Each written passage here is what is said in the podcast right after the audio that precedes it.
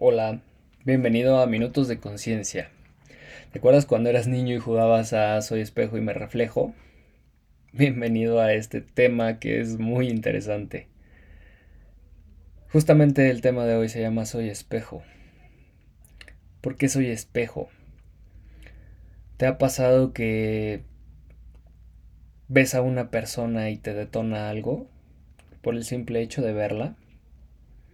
O hay una persona que te habla de alguna manera o actúa de una manera y te hace sentir de una manera que no te gustaría, algo que no te gusta sentir. Exactamente. Eso que la gente detona en ti, tú también detonas en la gente, tanto positivo como negativo. ¿Por qué? Porque somos un reflejo de todo aquello que tenemos que trascender en nuestra vida desde una herida o a un comportamiento. Y te voy a poner un ejemplo bien, bien preciso. El año pasado yo tuve una coachee que tenía una colaboradora que esta colaboradora se sentía muy agredida por mi coachee. Y esto se debía porque ella veía reflejada en mi coachee a su pareja. Una pareja que tenía características de eh, macho, de cero reconocimiento, de pues acaparador, ¿no? Entonces, en el momento en el que la energía de mi coachee era de fuerza, de coraje, de rectitud, a ella le detonaba y se sentía totalmente agredida. Pero la responsabilidad no era de mi coachee, sino de la herida que ella traía desde casa y desde más atrás. Y eso también nos pasa muchas veces en nuestra vida.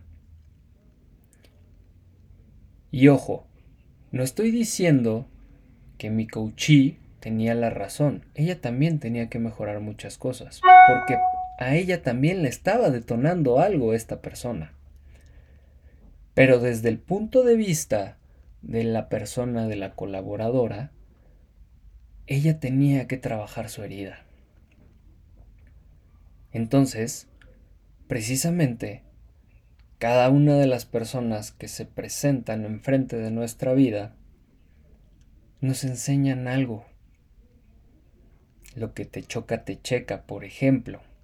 Si hay algo que detestas de una persona, algún comportamiento o algo que hace o algo que dice, es porque tú también lo haces.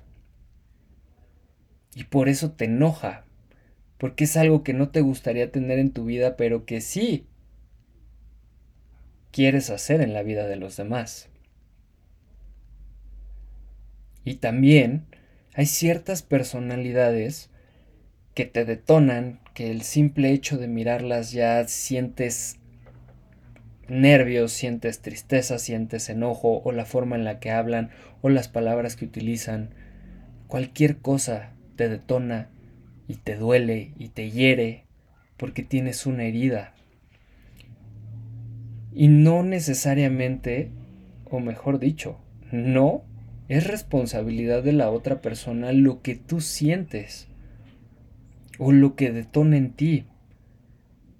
Porque probablemente la situación y la mentalidad de la otra persona está en otro lugar totalmente diferente que en ti. Obviamente, no todo el mundo, ni eres el centro del mundo, ni todo el mundo va a estar cuidando cómo se expresa para no tocar tu herida. Es por eso y muy importante que hagamos conciencia de nuestras heridas, que hagamos conciencia de eso que nos choca y nos checa. Porque así como nosotros vemos a las demás personas y decimos, ay, este me cae bien gordo, ay, este me choca, o ay, este me hiere, o lo que sea, es lo mismo que nosotros generamos en las demás personas. Y lo que sí está en nuestro poder y en nuestro control es trabajar esas heridas, curarlas, sanarlas, ¿no?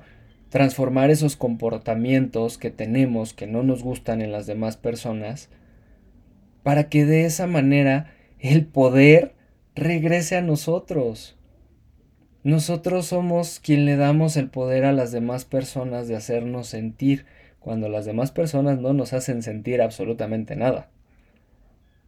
Tú tienes el poder de definir y decir cómo te quieres sentir ante X, Y o Z situación.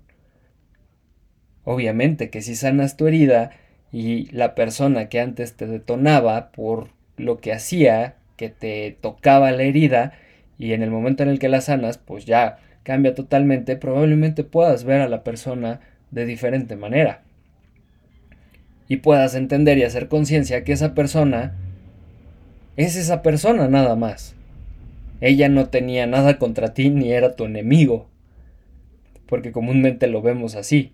Las personas que sentimos que nos hieren, que nos detonan cosas, pues sentimos que son nuestros enemigos, cuando la realidad de las cosas es que toda la responsabilidad, control y protagonismo está en nosotros.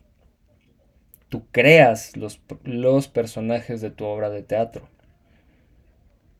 Y cada uno de esos personajes que tú creas vienen a enseñarte algo o a hacerte saber que tienes heridas que tienes que sanar.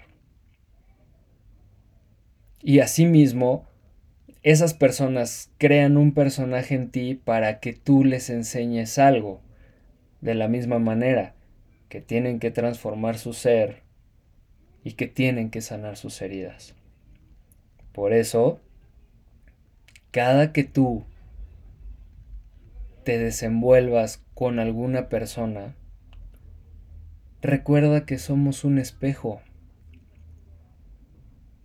Y recuerda que tú a esa persona le puedes detonar cosas positivas o negativas. Pero que está en esa persona sanar sus heridas y aprender al igual que lo que detonen las otras personas en tu persona, está en tu poder sanar y trascender. ¿Qué espejo quieres ser para la gente? Gracias por escucharme. Nos vemos en el siguiente capítulo. Tu amigo y coach Daniel Vargas, Sembrando la Semilla de la Conciencia.